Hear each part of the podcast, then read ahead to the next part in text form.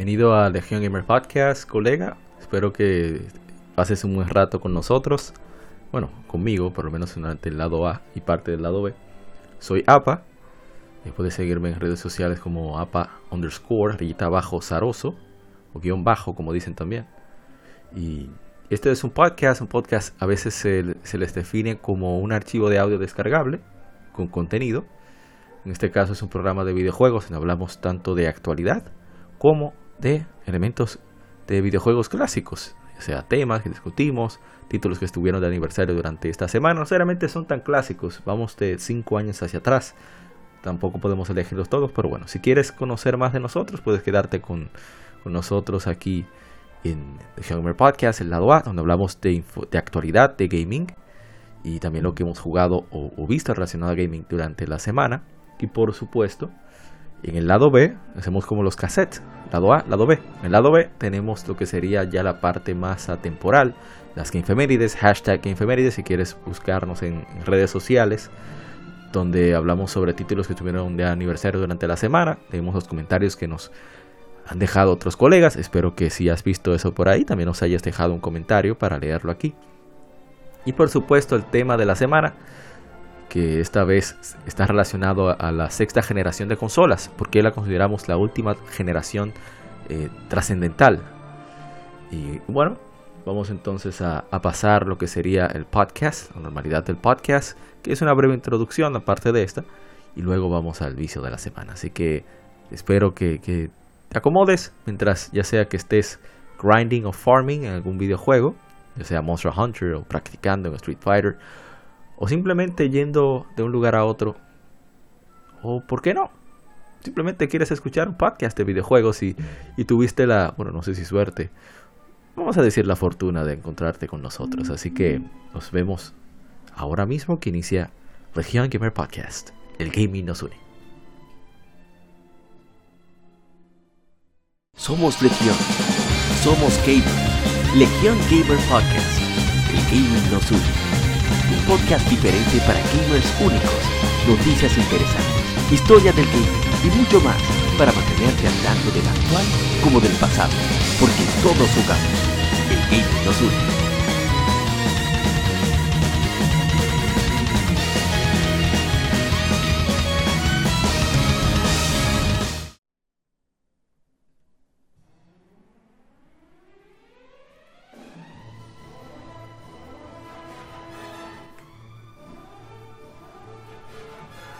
¿Qué tal, colega gamer? Gracias por acompañarnos aquí en, en tu podcast. Somos Legion, somos gamers, Legion Gamer Podcast. El gaming nos une. Este es el episodio número 121.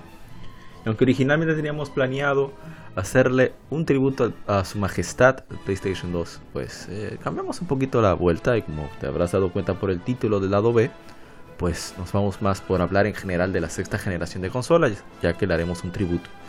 Esta semana ha sido, no ha habido noticias tan uh, fuertes en el aspecto de los RPG para consolas y demás, juegos de nicho, pero sí hubo unas cuantas informaciones bastante impactantes. Como notarán, eh, nuestro audio tiene que ver precisamente con esa información, el cual vamos a detallar más adelante, con la partida de una persona muy importante en el mundo del gaming, sobre todo para nosotros, los amantes de la buena música, que coincidencialmente también somos amantes de los buenos juegos, ¿no? Todo se relaciona. Pero el punto es que ha sido una semana bastante incómoda. Antes quiero recomendarles que se pasen por el canal de mi hermano eh, Gary Pirómano, que hizo un llamado juicio al Nintendo 64, donde se le, va bastante mal al pobre Nintendo 64, pero es desde el punto de vista de gamers de cierta edad, que no lo estoy diciendo de manera despectiva o peyorativa, no se entienda así, sino que tenían un nivel de madurez para el momento en que salió Nintendo 64, que se enteraban de cosas que muchos de nosotros no nos enterábamos, tener acceso a revistas más generales y demás, y mayor movilidad y eso, pues eh, tuvieron cierta decepción, así que les recomiendo mucho que pasen por ello. Pero eso deberían guardarlo para el vicio de la semana. En fin, vamos a hablar de lo que ha sucedido esta semana, hay muchos juegos de Game Femérides, el tema que está muy bueno, creo. Espero que lo disfrutes cuando llegues allí en el lado B. Así que vamos directamente. No jugamos mucho esta semana, ¿eh? Vamos a pasar al vicio de la semana para hablar sobre eso. Vicio Semanal. Comentamos los títulos y demos que jugamos recientemente.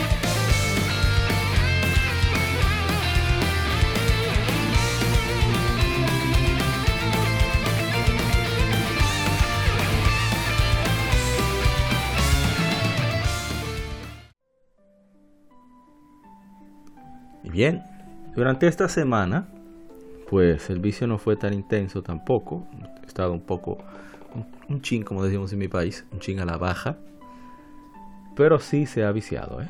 Y, se ha hecho variado. Como sabrán, bueno, en caso de que no escuchaste el episodio número 120, 120 eh, mi PlayStation 4 está averiado. Parece que el abanico está dañado. Voy a ver cuándo puedo cambiárselo. Mi PlayStation 3 tampoco también está fuera de combate, así que no he podido hacer los streams que quisiera hacer de títulos en general.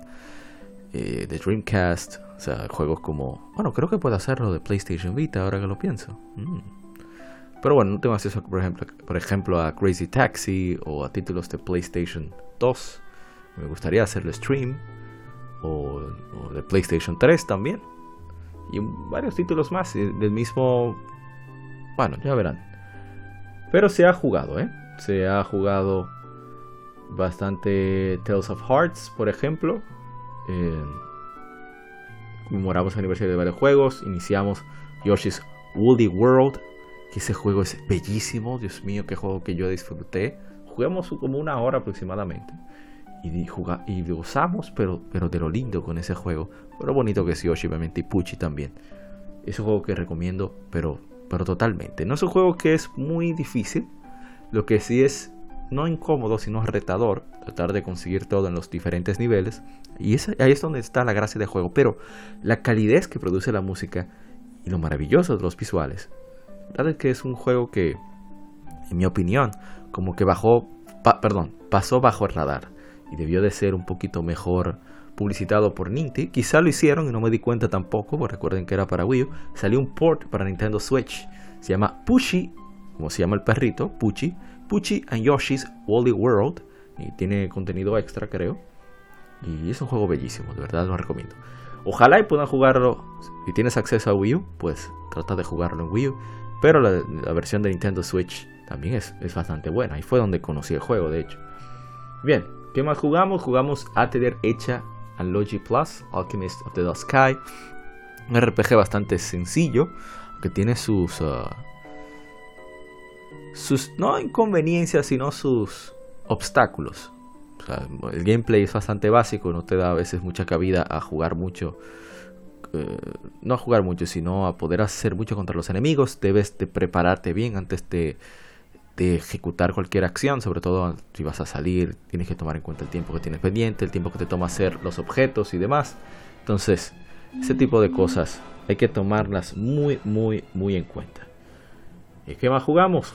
Bueno, hicimos el stream de Trails of Cold Steel explicando más o menos el juego, aunque iniciamos un poco con uh, Shells from Zero, no nos, no nos fue tan bien debido a que tuvimos el asunto del combate, pero bueno, son cosas que pasan. Lo que sí nos dedicamos mucho fue con Tales of Hearts R, Tales of Hearts R, está en español por cierto para PlayStation Vita. Es un juego muy, muy, muy bonito. Bueno, no es tan bonito como Yoshi's Woolly World, debido a que se nota que fue un presupuesto limitado, pero es un remake del original que salía para Nintendo 10. Hemos hablado de este en otras que efemérides. Este no es una efemérides, es el servicio de la semana. Y qué decir, yo lo disfruto mucho. Ahora estoy en el post game, así que no verá mucho de la historia, aunque sí parte de la valga la redundancia, personalidad de cada, de, del elenco, del party, de, los personajes. Jugamos también eh, Earthbound, no sé, me entró como unas ganas de jugar Earthbound y, jugamos una hora y pico, una hora, una hora y seis minutos en nuestro canal de YouTube, está en la descripción de, del podcast, puedes encontrar el acceso a, a nuestro canal de YouTube y demás. También leímos la revista Club Nintendo Octubre del 2001, año 10, número 10 que tiene de portada Nintendo GameCube. Es una de las pocas revistas, de las tantas que son de Club Nintendo, que tenemos la fortuna de, poseer físico y, y saquemos, sacamos provecho de eso, debido a que parte del texto en su scan, en su primer scan, seguro que ya hay mejores versiones. Pues la calidad no era la mejor, así que tuvimos que, bueno, vamos a usar la revista porque qué más da. Y, pero se goza mucho siempre los streams de Game. Perdón, los streams, los Game Femérides también, pero los streams de lectura gaming ¿Qué más jugamos? Bueno, básicamente fue eso. Eh, Tales of Hearts Art, Earthbound de Super Nintendo, Atelier hecha en Logi Plus de, la versión de PlayStation Vita y Yoshi's Woolly World para Wii U. Así que, bueno, parte de las efemérides, obviamente. Y por supuesto la lectura gaming de la revista Club Nintendo para esta semana. En esta semana, bueno, creo que lo... Bueno, voy a seguir recordándotelo. En esta semana vamos a leer la... Después que esté disponible el podcast, recuerden, una semana de podcast. Recuerda, una semana de podcast sí. Por ejemplo, en este caso, que sale el episodio número 121.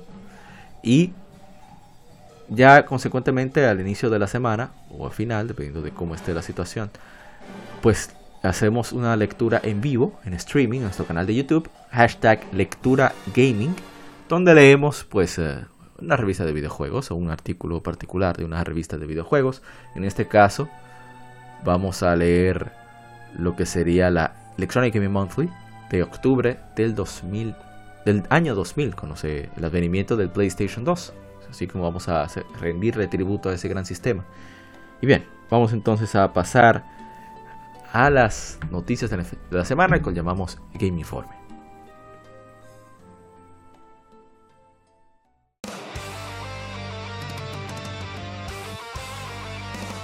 Para revivir los grandes momentos y títulos del videojuego clásico, no dejes de escuchar cada mes Modo 7 Podcast.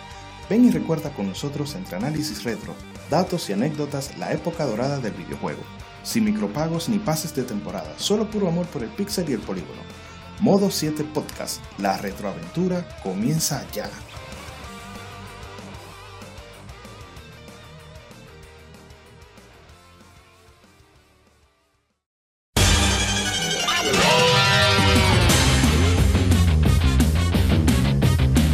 Puedes escuchar Legion Gamer Podcast en iBooks, Spotify, TuneIn, iTunes, Google Podcast y demás plataformas de podcast de su preferencia, buscando Legion Gamer Podcast. Recuerda seguirnos en las redes sociales como arroba Legión. Visita nuestra página de Facebook para que seas parte de nuestros streams de las Game donde recordamos y jugamos algunos juegos de su aniversario.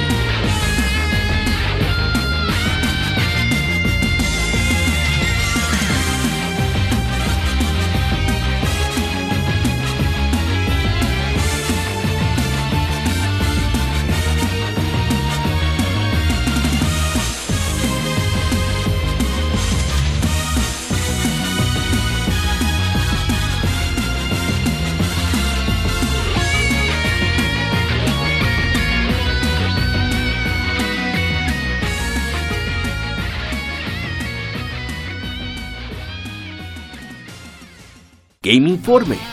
Las noticias de la semana debatidas y comentadas.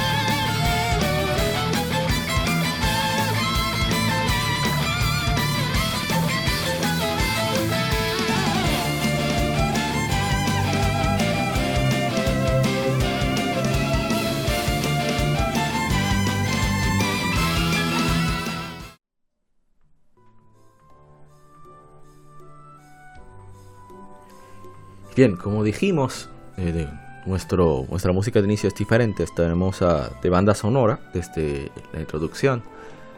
la música de Dragon Quest 8, Journey of the Cursed King, o Viaje del Periplo del Rey Maldito, que es mi Dragon Quest favorita, y porque tiene una de las bandas sonoras más espectaculares que he escuchado. Precisamente el compositor de la serie, el maestro Koichi Sugiyama, pues falleció el 30 de septiembre por un por un choque escéptico. Eh, nos reportó el blog oficial de Dragon Quest. Tenía 90 años. Miren qué, qué, chula la, imagen donde eh, tiene un, un drag en la batuta. porque él mismo dirigía la grabación de la, de la, orquesta de la banda sonora de Dragon Quest. O sea, ese es el nivel del maestro Koichi Sugiyama. Voy a leer, estamos, usamos de fuente mayormente a Gematsu, que voy a comenzar a, a leer. El compositor de la serie Dragon Quest, Koichi Sugiyama, como dije, de 90 años. Sugiyama, el compositor de mayor edad, según el récord eh, mundial de Guinness, compuso más de 500 canciones para la serie Dragon Quest, comenzando con el juego original del 1986. Su trabajo final fue componer, componer la música para Dragon Quest XII, The Flames of Fate, las llamas o flamas del destino. Los servicios funerarios para el maestro Tsukiyama se llevaron a cabo por familiares cercanos, familiares y amigos cercanos. Square Enix planea tener una reunión de, memoria del maestro Sugiyama en algún momento en el futuro, pero una fecha aún no se ha decidido. Eh, pasa los restos, eh, bueno, al alma del maestro Sugiyama, pasa sus restos y, consuelo para su familia. Y, nosotros los fans de Dragon Quest siempre seguiremos teniendo en nuestra memoria las notas que han salido del corazón de este compositor, porque definitivamente ha llegado directo al nuestro. Y muchísimas gracias, maestro Sugiyama, por darnos tanto. Bien, entonces, una información un poco más eh, alegre es que hemos comentado en, el podcast de, mi hermano Winsor Espinal de Cultura Cómica RD, Cultura Podcast, y igualmente lo comentamos en el podcast de mi hermano Malasunto junto con Oscar, Marcos Almanzar, el ingeniero Camilo no estuvo ahí, pero también son parte del elenco Mr. Prince y por supuesto Ramón Encarnación, en Quien Pierde Entrega. Pueden buscar Quien Pierde Entrega en las diferentes plataformas de, redes sociales donde hablamos más a fondo sobre esto. Y es precisamente que eh, Kingdom Hearts por fin está presente en Smash. Fue el último personaje en agregarse como contenido descargable en, en Super Smash Bros. Ultimate de Nintendo. Eh, llega en un par de días, 18 de octubre. Así que cuando escuches este podcast, estás escuchando este podcast, probablemente ya te estés gozando. Y también un montón de personajes de mí, como Otolink, eh, Jude de la serie de Splatoon, Doom Slayer de la serie de Doom. Así que parece muy bien que, que llegue a Super Smash Bros. Sora. Me hubiera gustado que no fuera el personaje final. Hubiera preferido personaje que representara, bueno, es el personaje más querido, así que tienen que complacer a las mayorías. Pero como en el aspecto histórico me hubiera gustado, no sé, a Master Chief de Halo, a Dante de Devil May Cry, no sé. Pero eso soy, yo, ¿no?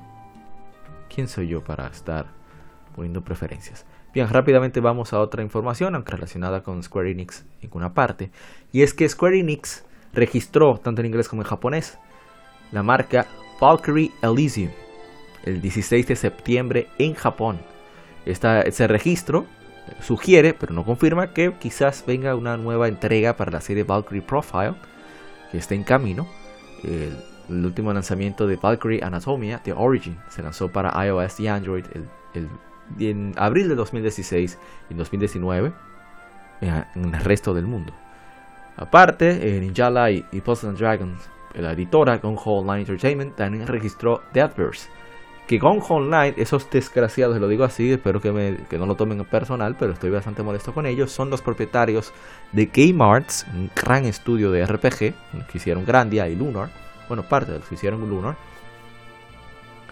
Y por lo, por lo tanto, las marcas de Grandia y de Lunar son de Gonjo Online Entertainment. Que ellos podrían, podrían, no sé, si se les ocurre, si los recuerdan, lanzar esos juegos de Lunar y, Grandia remasterizados, es más remasterizados no, upscaled para los demás plataformas. Solo están, en el caso de, de, Grandia, los dos primeros Grandia solo están en Nintendo Switch y en, y en Steam, en PC. No sé si está en Epic Game Store, pero los usuarios de Xbox, usuarios de PlayStation sobre todo, que ahí fue donde se popularizó la, se popularizaron ambas sagas, pues estamos en el aire, así que ojalá y no sé, vamos a ver qué pasa. Y bien, vamos, ya vamos a otra información. Ojalá y lo de Valkyrie Elysium sea una nueva entrega, pero, pero bien hecha. O, por, una, no sé si una recopilación de ambos juegos que salga para todos los sistemas. Ojalá. Bien, continuamos con más informaciones. Esta es muy interesante. Y es que Sega ha anunciado una nueva estructuración para el estudio responsable de Yaxa y Lost y, Judgment, eh, Ryuga Gotoku Studio, así como la partida, o sea, que se va del estudio, no que le ha pasado algo, de ahora ex jefe del estudio, el maestro Toshihiro Nagoshi, junto con, el productor Daisuke Sato. El nuevo jefe del estudio será el productor desde prácticamente desde el inicio de la serie Yaxa, Masayoshi Yokoyama, que también confirmó una nueva entrega de la serie, una secuela para Yaxa Like a Dragon, que continuará la historia de Ichiban Kasuga, que está actualmente en desarrollo. Ellos cada uno habló de, de, lo que se de lo que sienten con esta nueva responsabilidad, lo que esperan de la serie, que esperan continuar satisfaciendo a los fans, llegar a fans nuevos, que tienen mucha presión debido a que ahora están sin el maestro Nagoshi y por supuesto al maestro Sato, que esperan hacer las cosas bien. Eh, son 10 años de que se fundó el estudio, de que tiene esta forma actual, de que antes era otro estudio más de Sega, junto con un reguero de personas. Y ahora tenemos como director, productor ejecutivo Masayoshi Yokoyama, jefe, en, eh, director en jefe de la serie Yakuza, a Ryosuke Hori, también el director y, manager técnico de Ryuga Gothic Studio, director de Lost Judgment, Yutaka Ito, director de animación del estudio Ryuga Gotoku, Tokayuki, Takayuki Sorimachi, productor en jefe de la serie Yakuza, Hiroyuki Sakamoto, director de arte de la serie Yakuza, Nobuaki Mitake, director de, digamos, de, de cinema, cinemáticas y, diseño visual de Ryuga Gotoku, Daisuke Fukugawa, Fukawa, y bueno, hablaron de eso, también se despidieron de, precisamente de, todo eso, de, de la serie, qué significa para ellos y demás. Ellos hicieron una declaración en su website, creo que fue en la de Sega, ahora no estoy seguro, seguro. No obstante, en Gematsu está toda la información si desean leerlo. Vamos a otra, a otra noticia, y es que el Resident Evil 7 Biohazard, que se lanzó inicialmente para PlayStation 4, Xbox One y PC a través de Steam en enero de 2017, y una versión solo en cloud se lanzó en Nintendo Switch solo en Japón en mayo de 2018, una versión para Luna en octubre de 2020 y en Stadia en abril del 2021. Y ha logrado la hazaña de más de 10 millones de unidades en todo el mundo, anunció Capcom. Me parece excelente que hayan logrado ese, ese hito, la gente de, de Capcom con Resident Evil 7. Algo interesante es que el jefe de Capcom habló sobre que esto es un ejemplo debido a que la mayor cantidad de copias se ha vendido en, la plataforma de, PC, que él cree que la PC se convertirá en la plataforma principal en los próximos años. Eh, para mí eso está en veremos. El, el ocaso de las consolas se viene anunciando desde la quinta generación, lo vengo escuchando, lo vengo escuchando estamos en la novena. Eh, estamos en un mercado muy saludable de consolas actualmente, así que no sé si en verdad el éxito de a largo plazo de los juegos, que hay que considerar no solamente la cantidad de ventas, sino también el ingreso, cómo llega. Pero ya veremos. Él tiene informaciones, datos concretos que yo no, yo no manejo. Así que, bueno, el tiempo dirá. Otra información es que Rockstar Games ha anunciado Grand Theft Auto The Trilogy, The Definitive Edition, se lanzará para PlayStation 5, Xbox Series, PlayStation 4, Xbox One, Nintendo Switch y PC a través del, launcher de Rockstar Games. Será en 2021, seguida por una versión para iOS y Android en la primera mitad del 2022. Estoy citando directamente de Gematsu. El Grand Theft Auto The Trilogy, The Definitive Edition, incluye Grand Theft Auto 3, Grand Theft Auto Vice City y Grand Theft Auto San Andreas, con mejoras, incluyendo gráficas y, de, gameplay moderno, aunque aún mantendrán ese, ese look clásico y sentimiento de los originales. Las versiones existentes de Grand Theft Auto 3, Grand Theft Auto Vice City y Grand Theft Auto San Andreas se removerán de las tiendas digitales la próxima semana. O sea, si estás escuchando esto, probablemente ya estén removidas. Lo escuchas ya a partir del 17 por ahí de abril, bueno, 18 de abril, de, de abril, estoy loco, de, octubre. Se dará más información en las semanas siguientes y hay un teaser disponible. Me llama mucho la atención esta trilogía, veremos, veremos el precio al, cual saldrá. Y bueno, continuamos con una información bastante, bastante agradable. Y es que Masaki Yamiga, perdón, Masaki Yamagiwa se ha unido al estudio de Ninja Gaiden y Nioh y Or Alive. igual que Stranger, Stranger Paradise Final Fantasy Origin. Team Ninja eh, anunció el desarrollador. Yamagiwa fue productor de Bloodborne, Data Scene y Tokyo Jungle en Sonic Interactive Entertainment Japan Studio, el cual abandonó a finales de febrero. Esta noticia vino a través de un tweet de el jefe de indies de Sony Interactive Entertainment, Shuhei Yoshida, quien tuvo una salida con Fumihiko Yasuda de Team Ninja, quien es el director de la serie Nioh, y por supuesto eh, Masaki Yamagiwa, quien fuera productor de los juegos ya mencionados, Bloodborne, Scene, Tokyo Jungle, etc. Eh, me parece excelente debido a que eh, Team Ninja se está bien, yendo bastante por esta línea de los, de los Massacre. A Nioh le fue bastante bien, a Nioh 2 le fue aún mejor. Así que ya veremos en qué, qué consecuencias tendrá que este talentoso productor, digo que viene de, uno de los estudios para mí más, eh, ¿cómo se dice? Los prolíficos que, más han variado, perdón, que tienen un portafolio súper variado, que, que según a Team Ninja quieren decir que están por, por hacer trabajos creativos o por lo menos bastante sólidos. Así que me parece, me alegra bastante que, haya encontrado una casa en Team Ninja. Bien, seguimos. Y otra información que se me pasó esa Femeride japonesa, por cierto, es que Capcom ha lanzado la web oficial del vigésimo aniversario de Phoenix Wright Ace Attorney, o Gyakuten Saiban, que, el cual contiene un mensaje del equipo de desarrollo y e iniciativas relacionadas con el aniversario una página de historia de la serie será añadida en los próximos meses. Bueno, no sé cuándo. Phoenix Wright Ace Attorney se convirtió en la primera, es el primer juego en la serie de, novelas visuales. Se lanzó para el Game Boy Advance el 12 de octubre del 2001 en Japón. Bien, excelente. Me gusta que las compañías recuerden los aniversarios de, sus, de sus marcas. Eso me alegra. sobre todo cuando son así tan especiales como Phoenix Wright Ace Attorney. Actin Saiban. Bien. Nintendo lanzará el Animal Crossing New Horizons, una versión 2.0, una actualización. Y dirán, bueno, pero ¿qué tiene eso que ver? ¿Qué tiene de relevante para nuestro podcast eso? Bueno, eh, que incluye una actualización, contenido adicional de 25 dólares, bueno, 24,99, llamado Happy Home Paradise. El 5 de noviembre anunció la compañía.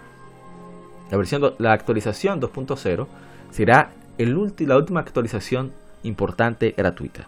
Happy Hunt Paradise también estará disponible, aquí viene lo bueno, como parte de la membresía Nintendo Switch Online Plus Expansion Pack. Nintendo Switch Online más el paquete de expansión, que costará 50 dólares por 12 meses para una membresía, perdón, membresía individual u 80 dólares para una membresía familiar. Y dirán, ah, pero eso no es gran cosa. No voy a ir con detalles con lo de Animal Crossing. probablemente quien sea fan de Animal Crossing ya tiene toda esa información.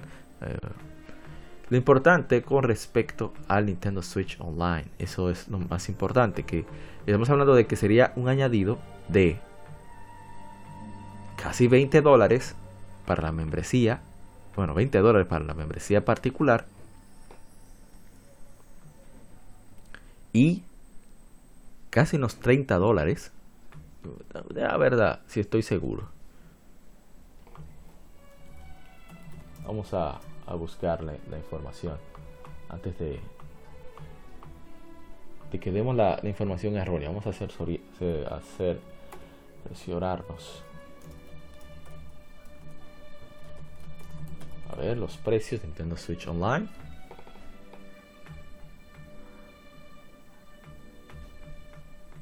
Vemos que hay muchas quejas sobre eso. Bien, vamos a ver la información. Bien, entonces eh, la versión original de Nintendo Switch Online cuesta 20 dólares al año y, eran y son 35 para la membresía familiar. Entonces ahora serán 50 dólares por la membresía individual y 80 dólares en membresía familiar. Ya lo dijimos ahorita, pero eso quiere decir un aumento sería de 30 dólares a la membresía con expansion pack individual y 45 dólares para la membresía familiar. Eso es demasiado. O sea, es un salto muy brusco. Personalmente creo que es demasiado por lo que están proveyendo. O sea, son juegos de Nintendo 64. Son juegos de Sega Genesis. El, Sega Genesis Classics para todos los sistemas tiene 55 juegos de Sega Genesis con jugabilidad multijugador online Y son juegos, pero son joyas de juegos que están disponibles ahí, que no están en el primer bache de juegos de Nintendo Switch Online Plus Expansion Pack. Así que yo lo pensaría mucho, lo consultaría bastante con, con los miembros de, digamos, de la, hablo entre comillas, familia de Nintendo Switch Online y discutiría si en verdad vale la pena este gasto por esa membresía que, no sé. Entonces sí puede ser que incluya algunas cosas interesantes como el pago de DLC. ¿Será que van a hacer un DLC Pass? Un DLC Pass para los juegos de Nintendo. Si pagas eso, por eso es tan caro. No sé. ¿Valdrá la, vale la pena también, porque quizás no te interesa el DLC o no tienes el juego. Está muy raro que no tengas Animal Crossing, pero lo digo por las ventas que tuvo, ¿eh? criticando que lo tengas o no lo tengas. Yo no soy muy fan de Animal Crossing. O sea, me agrada el juego, pero. En fin. No sé si la gente se va a manifestar lo suficiente como para no acceder a, pagar el servicio, que esa es la forma en la cual las compañías comprenden las quejas de las personas cuando se manifiestan con el efectivo, generalmente. Ok, no tengo idea, pero el gran público tomará la decisión, mostrará la decisión con el tiempo. Bien, sigamos entonces ya para cerrar una información que para mí es hasta divertida. Y es el hecho de que David Jaffe, quien fue uno de los creadores de Twisted Battle, bueno, el creador de Twisted Battle y God of War, ha compartido mucha información sobre Metroid, bueno, muchas opiniones discordantes sobre Metroid Dread. Juego le ha ido muy bien, es realmente muy bueno. Enhorabuena a Mercury Steam y por supuesto a, creo que fue Yoshio Sakamoto quien produjo también este juego. Eh, lo hizo excelente, hicieron excelente todo, todos los involucrados. Eh, enhorabuena, felicidades por, el gran trabajo a nivel técnico, a nivel de, de, feel, game flow, de, absolutamente todo. Está excelente. Y bien merecido que la gente ha respondido con buenas ventas. Nintendo invirtió, por, creo que por primera vez en mucho tiempo, en la, publicidad de Metroid, incluso para Latinoamérica. Subió anuncios en México, o sea, de verdad. Enhorabuena a Ninty y a todos los responsables de Metroid Dread por los éxitos que han cosechado. Ya es, era hora de que Metroid estuviera en el lugar que se merece, con, aparte de, de que le vaya bien con la crítica, el amor de los fans. Samus también merecía, por supuesto, el éxito comercial. Qué bueno que sea en Nintendo Switch para que Nintendo invierta más en esta franquicia. Bien. Aparte de que siempre me alegra con una buena franquicia de calidad, como es Metroid, como es Persona, o Dragon Quest. Bueno, Dragon Quest no podemos decir que es, nicho de este lado, pero no en Japón. Persona y, ahora con la serie Metroid cosechen éxito, el éxito que merecen. Bien, continúo. Bien. Con respecto a, a él hizo un stream y comenzó a tener supuestamente problemas. Y comenzó que quejándose porque no le indican qué hacer. O sea, hizo un video de reacción. Eh, él habló de que es un diseño, sistema de diseño malo.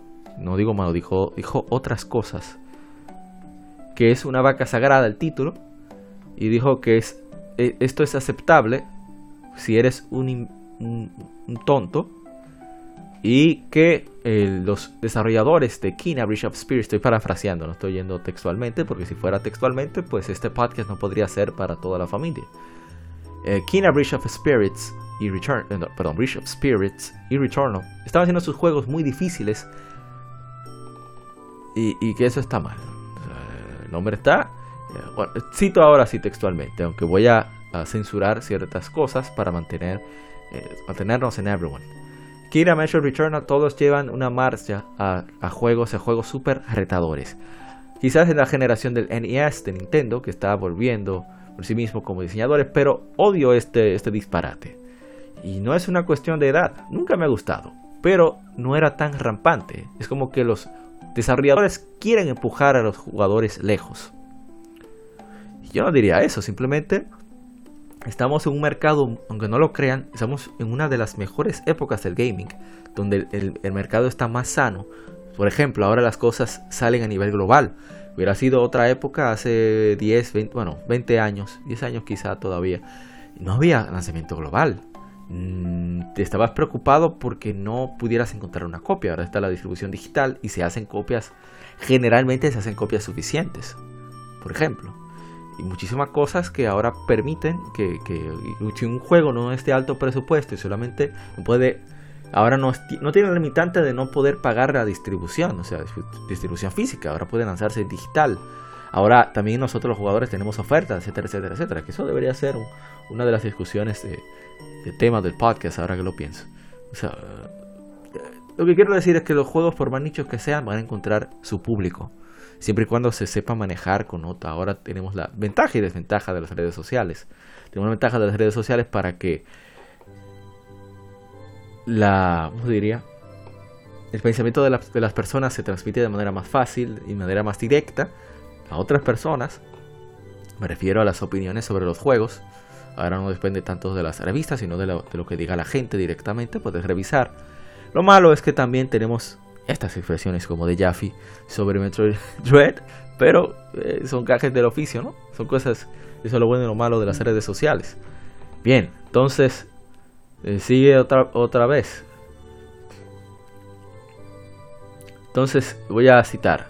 ¿Por qué sucede esto? ¿Por qué me centro en esto? Porque evalúo, porque valoro el, el discurso honesto, la discusión estoy 100% de que no no soy bueno en la mayoría de los videojuegos, entiendo y entiendo el diseño de los videojuegos. No sé, cuando tengo que los gamers no apliquen la lógica, pero música nostalgia para discusiones de diseño, es difícil eh, no discutir, digamos. Lo bonito es que una persona le responde y le dice, eh, mira, al principio del juego, en el tutorial te dicen que hay algunos bloques que son destructibles, que están escondidos. Estoy leyendo textualmente el tutorial, ¿eh? Continúo leyendo el tutorial. Si te cruzas, uh, si llegas a un... ¿Cómo se? Si te trancas, intenta disparar a tus alrededores, quizás golpeando, golpeando algunos bloques con, misiles, quizás revelen cómo destruirlos. Oye, te están explicando en el tutorial. Y... ¿Qué decir? La mayoría de las personas que han jugado a Metroid han disfrutado del juego o sea, te comentan que el juego es, tiene su, su, su reto, que es demandante, ¿eh? pero que es disfrutable, precisamente por ese hecho de, de, ser un juego retador, pero que al mismo tiempo pues, te da libertad de tu explorar y de que basado en la lógica puedes llegar al, al punto que deseas, al, al, objetivo. O sea, no hay, hay tanto... No hay tanto problema con los obstáculos y el diseño de los mapas y demás es un, bastante claro por lo que he escuchado. Claro, no obstante, eh, aparece su, su, su reto, su, su te, te, vas a perder, porque es un, es un, es un Metroidvania. Es Metroid. Es lógico que eso suceda. De eso se trata. De tú tener que ingeniártelas con nuevos elementos que vas encontrando y utilizando a medida que vas avanzando para entonces poder solventar eso y saltar esos obstáculos, vencerlos. Esa es la gracia de los Metroidvania, de tener que volver a ciertos lugares, encontrar cosas nuevas, cosas útiles, cosas no tan útiles, e ir explorando. Porque de eso se tratan los Metroidvania, de la exploración. Aparte del gameplay, obviamente, eso se disfruta mucho. Así que, en mi opinión, eh, definitivamente no concuerdo con... Es cierto que no he jugado el título tampoco, pero... Eh, no sé, yo entiendo que de, hay juegos para todos que haya juegos para todos no quiere decir que todos los juegos sean para todo el mundo. Esa es la discusión que ha tenido, por ejemplo, mi hermano Expino en, su canal de YouTube sobre la dificultad, que siempre resurge, es un tema que, siempre va regresando con el tiempo, es como un presidente que tuvimos aquí en mi país. Y, no sé qué opinas, eh, tú que estás escuchando, ojalá y dejes en, lo, en los comentarios, en la plataforma que nos escuches o nos escribas directamente en redes sociales. Pero hay juegos, los juegos, de, hay juegos para todo el mundo, pero no todos los juegos son para, todo el, para todos. Eh, a mí no me gustan los juegos Otome.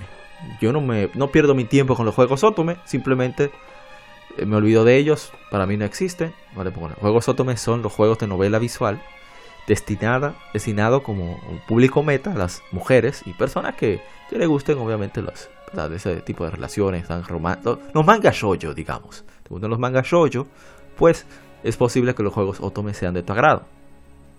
Pero no son para mí, así que simplemente no pierdo mi tiempo con ellos. A mí me encantan los juegos de, Team Ninja, sobre todo los juegos bastante difíciles, los Ninja Gaiden, los Nioh. No soy fan de los de los Souls, los juegos de Front Software, pero le tengo su respeto. Los Steam Ninja sí por su gameplay tan, tan rápido, me, gusta mucho ese gameplay, pero lo metódico que requiere ser, que requieren ser los juegos de, de Front Software, en el caso de los Souls, pues no son de mi agrado, así que me alejo de ellos, no pierdo mi tiempo, claro, los pruebo, a ver si me convencen, pero entiendo que yo no soy el público meta de ese juego, eso es todo. Pero bueno, cada quien, cada loco con su tema, como dicen, cada persona es un mundo.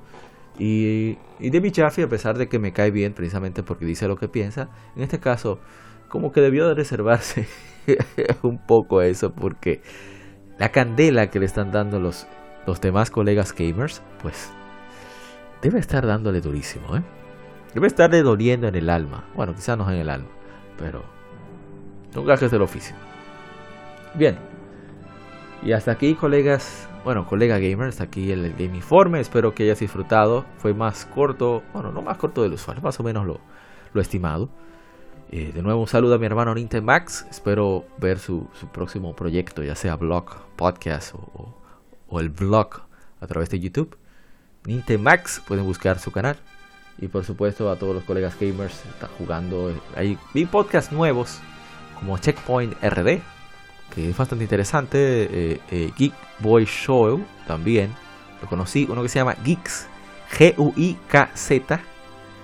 Y también es, me gusta mucho cómo se preparan bien para, conocen bien el tema del cual discuten, lo hace muy, muy entretenido e interesante. Hablando sobre los esports, sobre todo aquí en nuestro país, en nuestra región. Y muchos más que por ahí. Que ojalá y, retomen, que algunos se han quedado. Así que, de nuevo, gracias por acompañarnos hasta aquí. Este es el lado A, donde hablamos de, como dije en la introducción, de actualidad de gaming.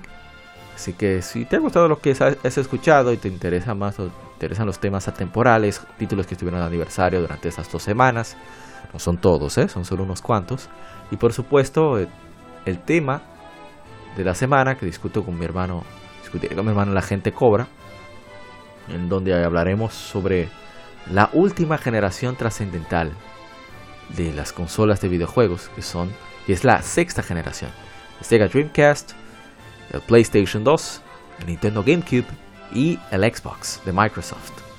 Así que, danos, date una vueltecita, una vuelta al cassette, pasa al lado B del episodio número 121.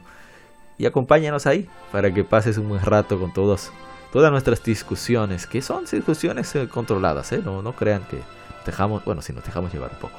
En fin, muchas gracias y nos vemos en el lado B.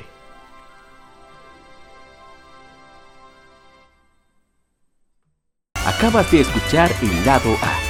Continúa este episodio en el lado B